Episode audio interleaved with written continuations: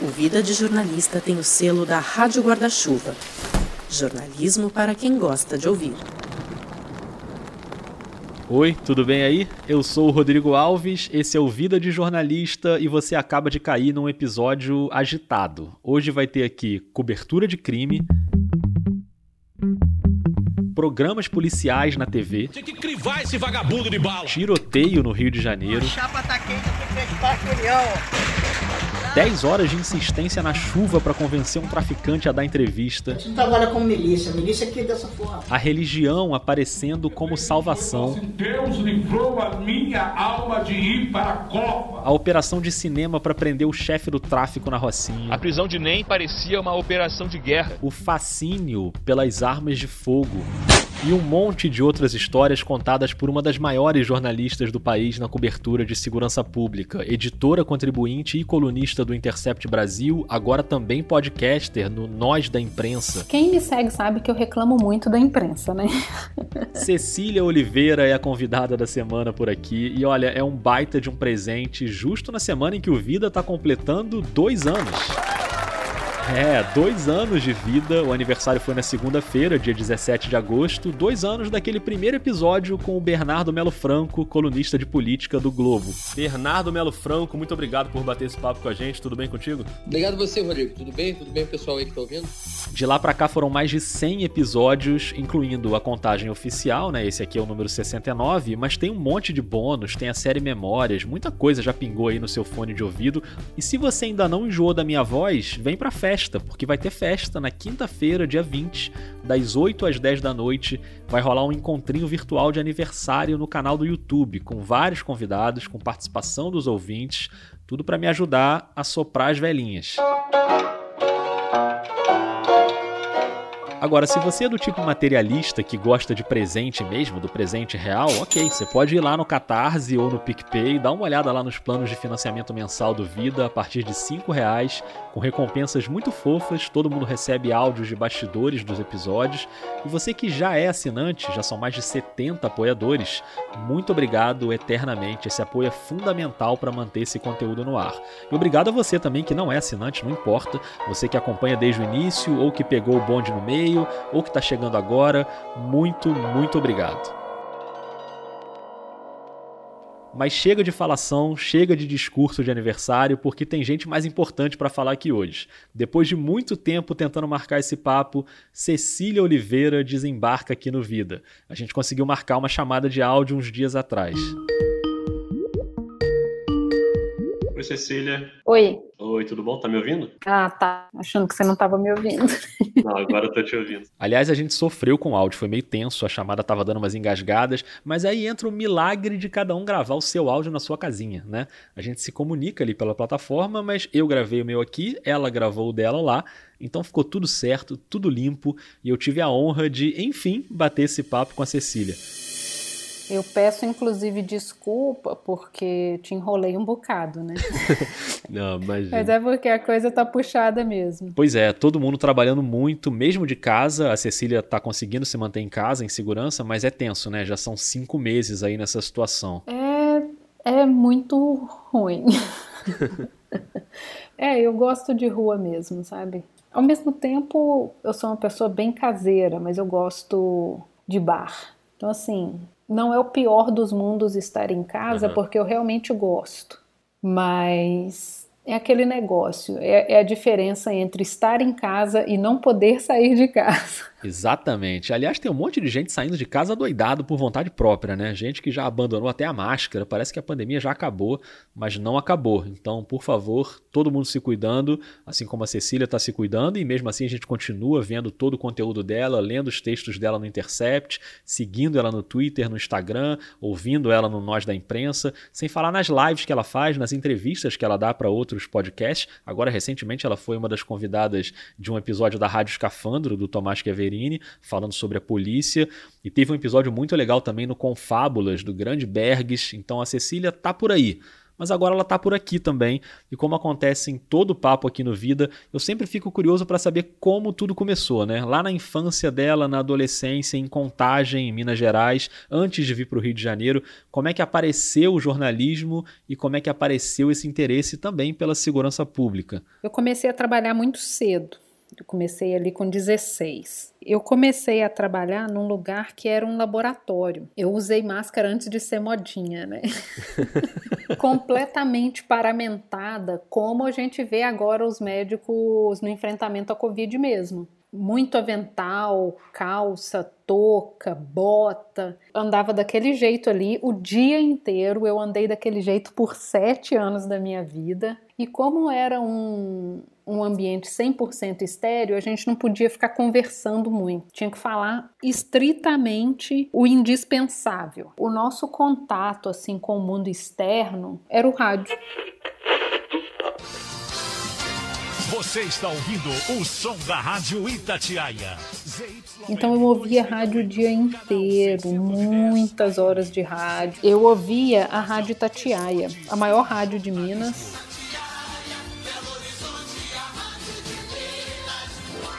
E era um formato de rádio diferente, assim. Aquilo era 1996 era muito uma coisa assim, meio tipo programa de auditório. Os locutores conversavam muito com os, os ouvintes, tinha essa, esse relacionamento muito muito próximo. E o programa que começava uma hora da tarde era, meu, era o meu favorito,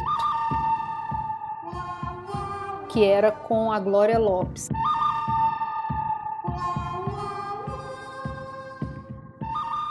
Essa trilha clássica do Ennio Morricone, do filme Três Homens em Conflito, embalou muitos programas da Glória Lopes, radialista e repórter policial mineira, que foi a primeira a cobrir crimes, polícia. Ela tinha uma frase famosa que era: Se você não quer aparecer, não deixe que o fato aconteça. Então já viu, né? Quando acontecia, ela tacava no programa. A Glória Lopes era simplesmente a Datena da Itatiaia. Você vê essa entrevista, os vagabundos aí, a gente não acha emprego aí pra trabalhar. O que, que você faz? Ah, eu faço qualquer coisa. Qualquer e eu amava aquilo assim muitíssimo, muitíssimo. Mas naquela época a faculdade de jornalismo ainda era uma coisa distante. Não tinha muita gente assim próximo. Quer dizer, não tinha muita gente, não. Pelo menos na minha família não tinha ninguém assim que tinha curso superior. Então não era uma coisa assim com a qual você tinha muito contato, sabe? As pessoas mais estudadas que tinham ao meu redor era a minha vizinha do lado, que era professora, e a minha vizinha de frente, que era professora também. O rádio era o que tinha de mais próximo com o jornalismo e com a segurança pública. Queria fazer rádio, inclusive, mas como todo mundo vai poder notar, a minha voz não é lá essas coisas. então eu fiquei para trás nesse, nessa, nessa vontade. Mas não ficou para trás no tema, pelo contrário, foi além daquele punitivismo que ela ouvia no rádio. Não datenei, mas quase datenei. Você escapou da, da tenização Escapei porque eu percebi uma coisa que era a formação em jornalismo é muito pobre, né? É uma formação extremamente genérica. Por graças do destino, eu continuei estudando para poder tentar entender. Eu achei que aquelas pessoas tinham estudado assim para poder fazer aqueles programas de, de polícia. E descobri que não, né? Porque se tivessem estudado mais, não estavam fazendo aquilo. Exato. Então eu fui fazer uma pós-graduação em segurança. Eu, eu fui conhecer mais sobre o que era segurança pública. Então eu estudei ali no CRISP, na UFMG. O CRISP é o Centro de Estudos de Criminalidade e Segurança Pública que abriu a cabeça da Cecília nessa área e a cabeça dela é tão aberta que ela juntou duas formações num combo improvável: segurança pública e teologia. Pois é, teve esse mix. Eu cursei as, as duas coisas ao mesmo tempo, inclusive, porque essa especialização em segurança ela era terça e quinta. E esse curso de teologia era segunda, quarta e sexta. Então, assim, casou certinho. Era a época que tinha chegado no Brasil uma escola nos padrões de evangelização americana. Olha só como é que eu estava perdida na vida essa época. Nossa. Que definitivamente era uma coisa que eu não faria hoje. Hoje que eu conheço, por exemplo, Ronilson Pacheco. Martin Luther King se formou em teologia em 51 e foi ordenado pastor em 54. Em 57, ele fundou, junto com outros irmãos e irmãs, a Conferência da Liga Cristã do Sul. Daí em diante foi uma série de atos, mobilizações, marchas que foram construindo a imagem de Martin Luther King como quase que uma autoridade mítica para a comunidade negra americana. São pessoas que trabalham a teologia negra, que é uma coisa muito mais próxima da realidade que eu vivo. Mesmo assim, a teologia foi útil para desenhar ali uma linha de limite humano na questão da segurança. O meu objetivo central era não perder a mão do tipo vamos exterminar todo mundo, sabe? Eu tinha essa preocupação assim do tipo Sim. datenar a esse nível seria seria ruim para mim como cristã. E a mãe da Cecília também estudou teologia, as carreiras das duas se separaram, a mãe seguiu como pastora em Minas e a filha se mudou para o Rio de Janeiro para cobrir segurança pública. E claro que tem uma preocupação materna aí, né? Até no sentido de, às vezes, preferir nem saber os detalhes aí desses formigueiros onde a Cecília tem se enfiado. Principalmente quando eu comecei, quando eu mudei aqui para o Rio, e é aquilo, né? Todo mundo acha que Rio é a faixa de Gaza, e não necessariamente. A diferença é que a gente tem aqui muitos veículos de comunicação, então fica com o um holofote assim, quase que num microscópio, as pessoas achando que o Rio é o início, meio e fim do país. E não é. Então, é, minha mãe e vários amigos achavam que, meu Deus, vamos todos morrer quando a gente for visitar ela por lá. Preocupações de mãe, né? No sentido de, meu Deus, tudo muito perigoso, meu Deus, onde você está indo? Então ela, ela pediu para não dar muitos detalhes. Mas aí hoje ela, hoje ela já acompanha coisas meio que involuntariamente, né? Principalmente depois que eu, que eu desenvolvi o Fogo Cruzado, eu dei muita entrevista. Então, para conversar mais sobre essa ferramenta, eu falo agora com a Cecília Oliveira, pesquisadora e gestora de dados do Fogo Cruzado. Boa tarde, Cecília, tudo bem? Tudo bem, boa tarde. Cecília, de onde surgiu a iniciativa? Bom gancho para a gente falar do Fogo Cruzado, que é uma plataforma colaborativa de dados sobre violência armada, um aplicativo lançado em 2016 para mapear tiroteios no Rio de Janeiro e depois, em 2018, a plataforma se estendeu para o Recife também. O Fogo Cruzado ele nasceu de uma necessidade minha como jornalista mesmo. Eu estava precisando de alguns dados sobre violência armada e queria realmente ter mais informação sobre essa questão dos tiroteios que todo mundo fala o tempo todo, mas que era uma coisa assim literalmente intangível. Você não tinha esse dado sobre quantos tiroteios, quantos tiros, não existia. É muito comum aqui as pessoas relatarem nas redes que, por exemplo, nossa, estava passando ali pela, pela Avenida Brasil, fiquei presa num tiroteio. A chapa tá quente União, ó. Tá foda agora. Meu Deus do céu. A gente não sabe pra onde a gente vai, cara. Caralho isso tudo se perdia. Então, eu tive essa ideia ali em 2015, quando eu tinha visto inclusive uma capa do jornal Voz da Comunidade. Parêntese rápido para dizer que o Voz da Comunidade, que depois foi para o plural e virou Voz das Comunidades, é um veículo de comunicação comunitária com notícias das favelas do Rio. Tem um episódio aqui no Vida com cinco colunistas do Voz, é o episódio 46 na primeira temporada. Mas enfim, voltando para aquela capa. E a capa era 100 dias sob tiroteios. E era uma coisa que era isso, era a capa do jornal do bairro, mas era uma coisa que passava largo da grande imprensa. E a Cecília começou a reunir esses dados numa planilha mesmo. Só vendo ali no Facebook, era uma época 2016, a gente ainda usava muito Facebook, né? Hoje eu uso muito residualmente. Então eu olhava ali só a publicação dos meus amigos, dos meus, do meu grupo de amigos, para poder ver quem estava falando sobre isso naquele momento, sabe? Naquele dia. Quem falou sobre isso hoje? Tinha uma média ali, eu conseguia pegar 8, 10, e claro que não era todo mundo, porque né, era só a minha timeline. Da timeline da Cecília, o projeto virou uma plataforma mais completa quando uma amiga que trabalhava na Anistia Internacional sugeriu encaixar essa ideia dentro de uma campanha da Anistia para as Olimpíadas de 2016, uma campanha chamada A Violência Não Faz Parte desse Jogo. E aí a gente conseguiu colocar o fogo cruzado no ar ali um mês antes das Olimpíadas, exatamente porque a ideia era mostrar que o Rio não era aquele paraíso que estava sendo vendido para todo mundo, né? Como se estava tudo bem, as, as UPPs eram ótimas, não existia mais violência no Rio. E 2016 não foi só fogo cruzado na vida da Sicília.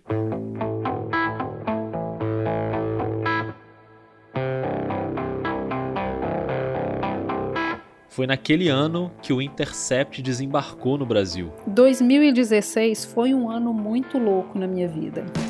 Imagina. Tudo aconteceu ao mesmo tempo.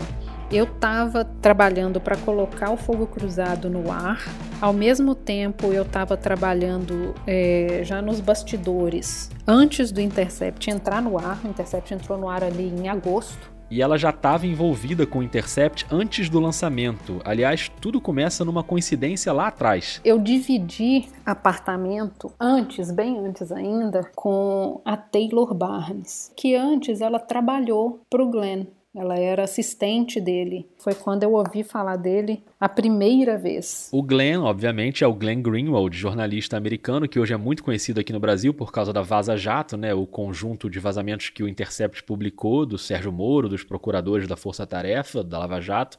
E naquele momento ainda estava longe da Vaza Jato, mas o Glenn já era conhecido internacionalmente, ganhador do Pulitzer.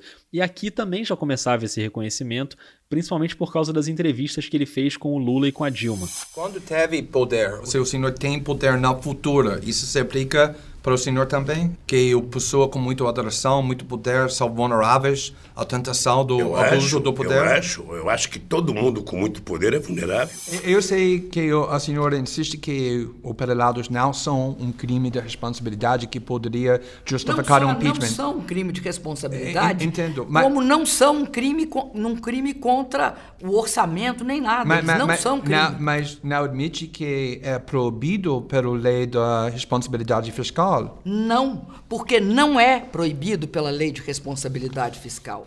O que, que ele chama de pedalar? Foi quando se percebeu assim que hum, tem um mercado aí, tem uma ideia aí, sabe? Eu comecei a, a dar uma mão assim, inclusive antes, para que a gente começasse a entender assim o que seria esse espaço no Brasil. Vamos ver o que, o que, que pode ser feito, que pode ser diferente, que não está sendo feito. E aí foi quando começou a nascer a ideia do Intercept aqui, foi aí, foi aí onde tudo começou. Hoje a Cecília é colunista do Intercept, escreve sobre segurança pública, polícia, ela tem escrito muita coisa sobre armas também, escreve sobre o próprio jornalismo com uma visão crítica. Aliás, hoje ela tem um podcast sobre isso, já já a gente vai chegar no podcast.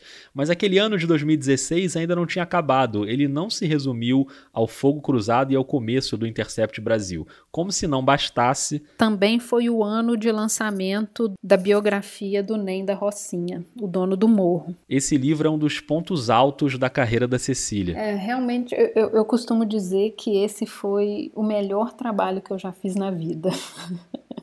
O livro O Dono do Morro é do britânico Misha Glenny, um jornalista especializado em cobertura de crime. É a biografia do NEM, o chefe do tráfico da Rocinha, no Rio de Janeiro, maior favela do país. É uma pesquisa muito profunda e a Cecília participou intensamente dessa investigação jornalística que resultou no livro do Misha Glenny. Aquele jornalista raiz, né? Premiadíssimo. Que mesmo assim não chegou se achando chegou somando. Realmente foi um cara com quem eu aprendi muito. O Misha já tinha escrito sobre outros temas, outros países, e aí uma investigação sobre lavagem de dinheiro começou a voltar o olhar dele para o Brasil.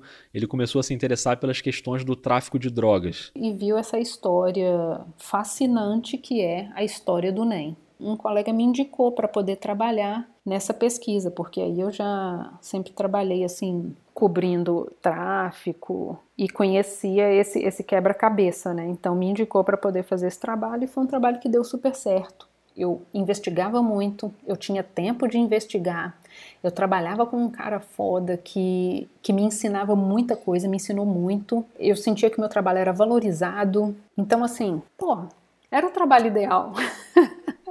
E você que está ouvindo, imagina até onde foi essa pesquisa, o nível de detalhe dessa investigação. Eu pesquisava coisas assim miudinhas da vida dele, sabe? Assim do tipo o boletim na escola para saber se ele era um bom aluno, para construir o personagem, né? Porque tinha isso do tipo, ele era muito inteligente. Porque é isso, né? É, era um administrador de empresas. Conseguia administrar a favela que era mais lucrativa do Rio. E é isso, no coração da Zona Sul, um ponto de distribuição muito bom, não tinha muita operação policial ali, então assim, por que não? Né? Então, assim, como que você constrói esse personagem? Então, uma das coisas era do tipo, ele era um bom aluno, era um cara disciplinado, como que era isso? E antes ele tinha sido distribuidor de... Ele chegou a gerente de, de distribuição das revistas da NET, que era uma coisa antiga. Hoje você não tem revista da net assim. É. Ele entrou como vendedor e o cara já administrava uma região inteira. Então, como que funcionava isso? Eu ia investigando desde essas coisas pequenininhas, achar parente antigo, cavar essas pequenas coisas e também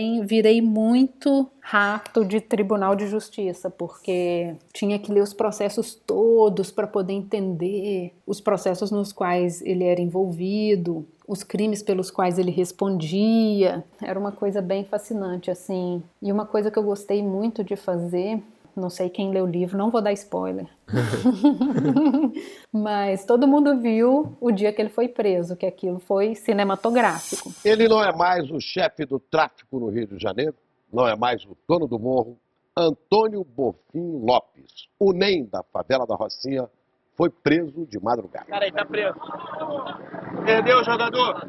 Helicóptero, carros de polícia, a prisão de Nem parecia uma operação de guerra. Não existe uma verdade absoluta sobre o que aconteceu ali. Então, uma coisa que a gente tinha que fazer é: a gente pegou alguns policiais militares para eles narrarem o que que você fez naquele dia, como que foi para você. A gente conversou também com o pessoal do BOP. O que que o BOP fez esse dia? Como que foi? Conversou com o pessoal do choque. Como que foi atuar naquele dia? O que que você viu? O que que você fez? Então, assim, a gente tem todo esse circo armado para você entender o que aconteceu ali sob sua perspectiva. Porque é isso, não, não, tem, não tem uma verdade, né? E aí você decide. Enquanto você decide, eu vou colocar uma pequena vírgula aqui nesse episódio para te dar uma dica e já já a gente começa a explorar o Twitter da Cecília, porque ela tem um fio lá cheio de histórias incríveis de bastidores de cobertura e a gente vai conversar sobre algumas dessas histórias. Mas antes, Rádio Guarda-Chuva. Como você já está sabendo, o Vida faz parte da Rádio Guarda-Chuva, essa confraria de podcasts de jornalismo. E não é por nada não, mas todos estão em grande fase. Rádio Escafandro, Finitude, Budejo, Giro Latino. E hoje quem faz uma visita aqui no Vida é o Põe na Estante, o clube do livro em áudio pilotado pela Gabriela Maier. Bem-vinda de novo ao Vida, Gabi.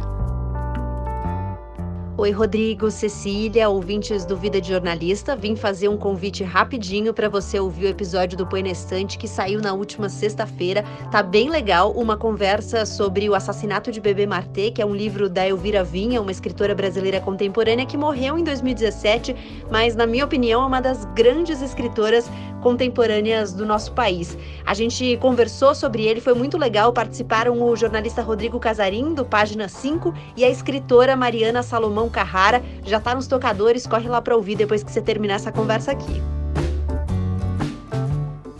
Muito bem, ouça o Põe na Estante, procure os outros podcasts da Rádio Guarda-Chuva, siga nas redes sociais, arroba guarda-chuva-pod. E voltando a Cecília Oliveira, agora a gente cai no Twitter dela, que é Cecília com dois L's. Não se confunda, o sobrenome é Oliveira com dois L's, o nome é Cecília com um L, mas a arroba do Twitter é Cecília com dois L's, entendeu? É só porque já tinha alguém cadastrado antes. Uma coisa não tem nada a ver com a outra. Porque quando eu fui cadastrar meu e-mail milhões de anos atrás, já tinha alguém com um L lá. E, me e a mesma coisa aconteceu com o Twitter. Quando eu cheguei, já tinha alguém sentado nessa janelinha. Muito bem, tá explicado. E o tweet fixado da Cecília é um fio maravilhoso que ela publicou em janeiro de 2019 com várias historinhas de bastidores de jornalismo policial.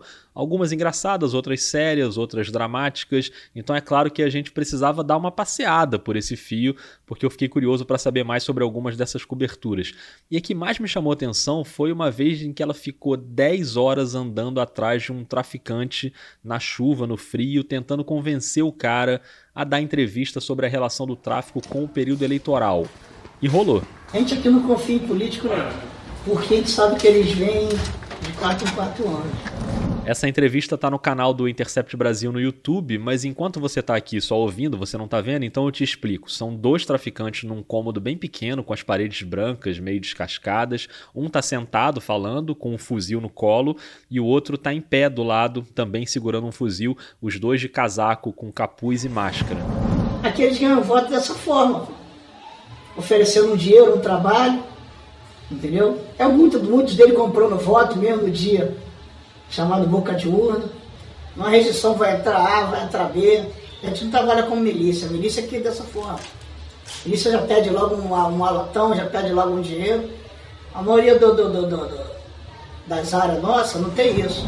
Agora, para chegar nesse momento da gravação, foi uma saga. Porque aquilo é. Você começa lá na coisa miudinha da construção dos laços com a fonte, né? Porque você precisa criar aquela confiança, como se diz lá na minha terra, você precisa amaciar a carne, né? Você vai conversar, vai pelas beiradas mesmo. É isso, almoço, café da tarde, vai conversando, conversa mais um pouco, troca uma ideia aqui, bate um papo ali, até chegar essa parte do convencimento para que a pessoa te conte a história mesmo, né? Quanto mais o, povo for sem cultura, pô, que é, vai comer o que eles quiserem. Vai comer o que eles derem. Porque é isso, eu precisei que ele confiasse em mim o suficiente para dizer, olha, eu vou alterar a sua voz. Pode ficar tranquilo. Eu dou esse exemplo da voz porque, assim, o fato dele cobrir o rosto, ele cobra ele na hora. Ele tá sob controle disso. Ele tomou decisão, vou cobrir, vou cobrir meu rosto, eu sei que você não tá me vendo. Mas, por exemplo, a questão da voz, ele precisou confiar inteiramente em mim, porque era uma coisa que eu ia fazer depois. Como é que faz? Você só tem a opção de acreditar. Como é uma coisa que você faz há muito tempo, é aquilo. Ele sabe que eu já entrevistei outras pessoas. Eu não ferrei outras pessoas. Porque é isso, né? As pessoas sabem quem você é. E se você sacaneia alguém, se você promete, por exemplo, ah, eu vou, eu vou mudar a sua voz, e não muda, as pessoas vão saber do tipo, porra, confiei, ela sacaneou, ninguém fala mais. E quando você consegue essa confiança, a hora da gravação, que pra gente parece uma coisa meio assustadora, né? Aqueles caras ali com os fuzis, para quem tá entrevistando, aquele é só o último passo de um processo longo de convencimento. É isso. O pior já tinha passado, que é você fazer a força de convencer e e, e, provar e reprovar que tá tudo bem, pode confiar, não vai dar tudo certo, vamos fazer. Então essa parte já tinha passado. Então ali já era tranquilo, assim. E quando a Cecília diz tranquilo, é também porque para ela armamento pesado é uma coisa que não assusta. Pelo contrário, ela está super familiarizada. Eu costumo dizer que é, é, é o meu lugar de fala. É. Porque é isso, eu, eu cubro segurança há muito tempo, né? Então, assim, eu sempre vi muita arma, sempre vi muita munição, seja pelo lado do tráfico, seja pelo lado da polícia, porque quando você cobre operação é isso, você vê isso, isso é o, o, o insumo do seu trabalho. Então é uma coisa com a qual eu já lidava. E, e cobrindo especificamente, agora eu estou cobrindo inclusive mais essa questão de armas e munições, é importante que você conheça coisas muito específicas. Então, por exemplo, quando eu escrevo sobre os defeitos em armamentos, eu preciso saber exatamente o que está falhando e como que está falhando para poder entender qual é o problema disso, por exemplo. Então é ter acesso ao armamento, entender qual é a situação das munições. Tudo isso faz parte também, sabe, assim, de para entender o mercado como um todo. Então, quando eu estou de férias, viajando por aí, eu faço questão, inclusive, de ver como essas coisas funcionam em outros países, né? Por exemplo, fui uma vez ao Vietnã, eles têm esse tipo de, de turismo, o turismo da guerra do Vietnã, que inclusive eles chamam de a guerra americana. Então, assim, eles têm aquele, aquele campo aberto para o turista atirar como eles atiravam naquela época quero, quero conhecer como, como funciona isso lá, inclusive. Vou atrás para poder conhecer. Então funciona assim. Tenho essa curiosidade mesmo. Desculpa aí se você levou um susto com esse áudio, mas essa é a Cecília atirando de fuzil no Vietnã. E lá no fio do Twitter ela conta que já atirou de escopeta em Washington, de AR-15, de M30, de 9mm, de 38. Tem uma foto da estante dela em casa com várias cápsulas de munição que ela guarda. E essa curiosidade certamente faz a Cecília entender melhor por que, que a arma, para tanta gente, é quase um fetiche, né? Bom, o país hoje é governado por uma família que tem quase uma devoção pelas armas. Então essa proximidade ajuda a entender por que, que a arma pode virar uma coisa tão fascinante? Sim, sim. É, essa é a palavra certa mesmo, fascinante. Porque é uma coisa, é uma coisa sobre poder, né? Você tem o poder naquela hora, assim. É a coisa do poder, da autoridade, do, do diferente, do destaque. De fato, acho que isso, isso é uma questão. Por exemplo, nos Estados Unidos você vê tranquilamente as pessoas carregando um fuzil na rua. Qual o sentido, sabe? Um fuzil. Cool. It's a good little gun, 32 round clip. Got an AK on one arm, AR on the other. Which one do you like better? AK. Você olha aquilo, não faz nenhum sentido do ponto de vista técnico, do ponto de vista lógico. Você faz aquilo porque você pode. Você passa na rua com aquilo, todo mundo vai olhar para você. E assim, obviamente tem assim, vamos supor, ah, mas eu quero defender minha família, eu quero defender minha casa. Tá, você tem essa arma na sua casa. Esquisito você ter uma, uma escopeta. Ok, mas você tem lá na sua casa. É uma coisa. Mas é isso, as pessoas saem assim na rua. Então, assim, eu conheço pessoas que praticam tiro esportivo, super ok. Não, não vejo esse problema. É massa, você, a gente faz isso no videogame. Eu fiz isso no videogame durante muitos anos da minha vida. Então, assim, você pegar isso e realmente atirar num campo aberto é legal. É legal mesmo. Mas é isso, tem uma diferença entre você estar tá lá no campo atirando com a proteção e tudo e, e entre uma pessoa andando com um fuzil no meio de uma avenida na rua, assim, é, é, outra coisa. E eu falei que a Cecília tem feito bastante matéria sobre armas. Uma que foi muito marcante no Intercept foi sobre policiais vítimas de defeitos nas armas, com disparos acidentais. Um assunto que ela vem cobrindo até hoje. Foi uma das primeiras coisas que eu escrevi para o Intercept, inclusive. Foi uma matéria grande sobre a Taurus. Naquela época era muito fácil de você achar vítimas porque essas pessoas se manifestavam publicamente no Twitter, no Facebook. Era muito fácil de você achar essas pessoas. Hoje você acha um ou outro, é mais, é mais difícil. Hoje tem um monte de acordos de confidencialidade com as vítimas, então o povo não corre mais para o Facebook, não corre mais para o Twitter. Porque é isso, eles vão achando modos de conversar escondido, conversar com confidencialidade. Fica mais difícil cobrir, mas é muito importante cobrir porque esses problemas eles estão aí há muitos anos. Muita gente fala sobre isso há muito tempo, então é muito importante colocar o holofote ali. Então, nesse tipo de cobertura, você entrevista de policial a traficante. Teve o caso, por exemplo, do sujeito que era segurança do tráfico, levou um tiro durante uma operação caiu em cima de uma poça d'água e teve ali uma iluminação religiosa. Acabou virando pastor depois. Cara, então, esse cara, que hoje é o pastor Demétrio, se eu não me engano sobre o nome dele, foi um cara que eu conheci na época do, do livro. Porque esse cara, ele era segurança do traficante que era dono do complexo do Alemão milhões de anos atrás. Ele estava narrando como que isso funcionou para ele na época, como que ele trabalhava, como que ele estava no meio dessa operação policial. Quando ele fugiu, ele tomou um tiro nas costas. Daqui a pouco me deram uma rajada. Quando eu passei, disseram, perdeu, tudo, tudo, tudo, tudo. Aí passou, quando eu tentei entrar no determinado lugar, deram outra rajada, pegou no braço, pegou nas costas Aí a cara dentro da vala. E aí ele fala que ele que ele tomou esse tiro, ele entendeu que tinha dado merda, porque ele falou que ele, ele não conseguia se mexer. Ele não sentia dor, ele não conseguia se mexer, a visão dele ficando escura, como se estivesse apagando assim. E ele falou que realmente ele falou, cara, eu tô morrendo, não quero morrer. E ele falou que ele começou a, a pedir muito a Deus para não morrer naquela hora. E ele foi lembrando, ele, ele, contando, né, que ele lembrou de todo mundo que pregou para ele, para ele sair do tráfico e ele não saiu, e que ele queria viver e que ele falou que ali foi quando ele, ele sentiu que Deus falou com ele muito abertamente. Jó 33, 28 fala assim: Deus livrou a minha alma de ir para a cova. Ele me deu um DVD com o testemunho dele e eu, inclusive, dei para minha mãe. Segurança pública e religião seguem se cruzando na vida da Cecília. E como a gente está aqui num podcast de jornalismo, não dá para encerrar essa conversa sem falar do Nós da Imprensa, que é o podcast de jornalismo da Cecília com o Rafael Prado, tá no ar desde maio. Se por acaso você ainda não ouve, já fica a dica. Olá, eu sou Cecília Oliveira. Eu sou Rafael Prado. E esse é o oitavo episódio do Nós da Imprensa, um podcast que discute quinzenalmente o jornalismo brasileiro.